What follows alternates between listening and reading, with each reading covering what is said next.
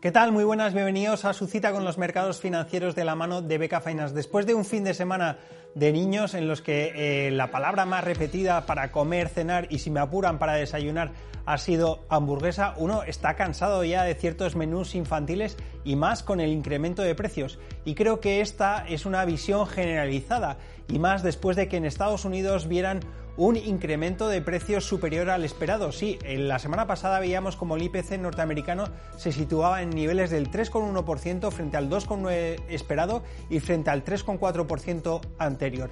En la parte subyacente vimos por primera vez desde el 2021 cómo el IPC subyacente caía por debajo del 4% hasta situarse en niveles del 3,87%, pero distaba del 3,7% esperado.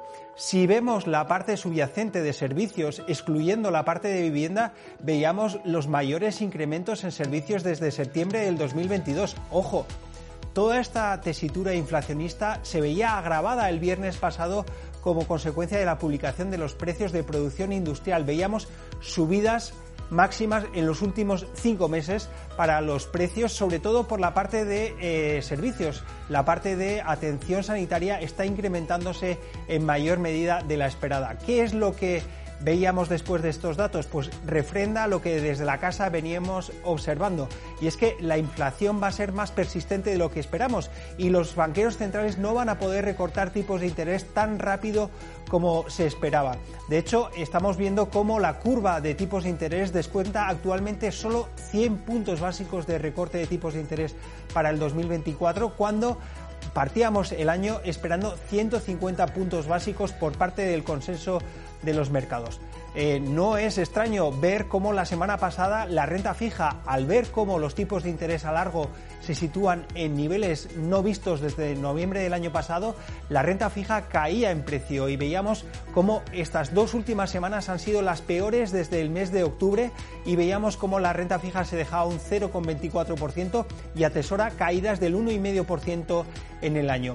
Dada la correlación negativa que bonos y bolsa está teniendo, eh, veíamos cómo eh, la renta variable en Estados Unidos caía un 0,43% para el caso del S&P y caídas del menos 1,5% para el Nasdaq. Donde estamos empezando a ver eh, apetito positivo es en la parte de renta variable europea que se desmarcaba y subía cerca de un 1%.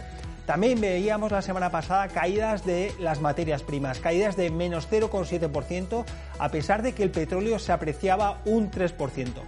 Durante la semana pasada no fueron menos importantes los datos de actividad. En la parte de producción industrial norteamericana veíamos el primer retroceso después de tres meses.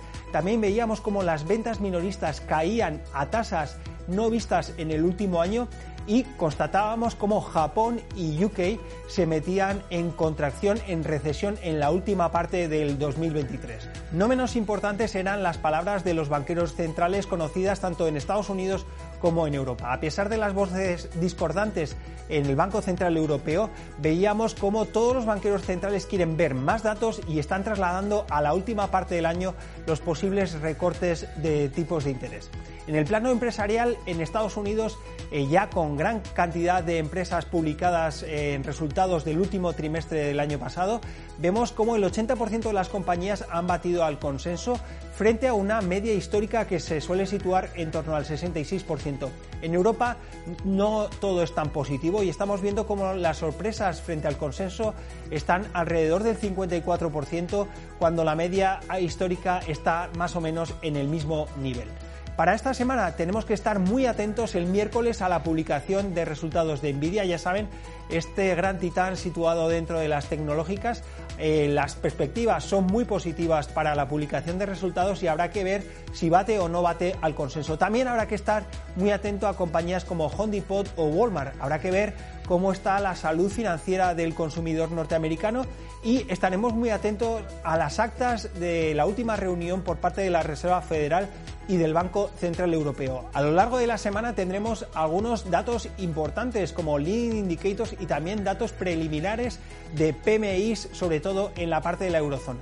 Como siempre, les traemos algunas ideas para confeccionar sus carteras de manera diversificada. En la parte de renta variable directa, Merck una compañía norteamericana que nos ofrece un 25% al alza y en la parte de fondos de inversión DVS Eurotop, un fondo de renta variable que puede eh, servirles a ustedes para configurar su cartera dentro de la renta variable europea. Como todas las semanas, les deseamos una gran semana de mercados. Les recomendamos que nos sigan en nuestras redes sociales y les recordamos que tienen una nueva cita con los mercados financieros la próxima semana aquí, de la mano de Beca Finance.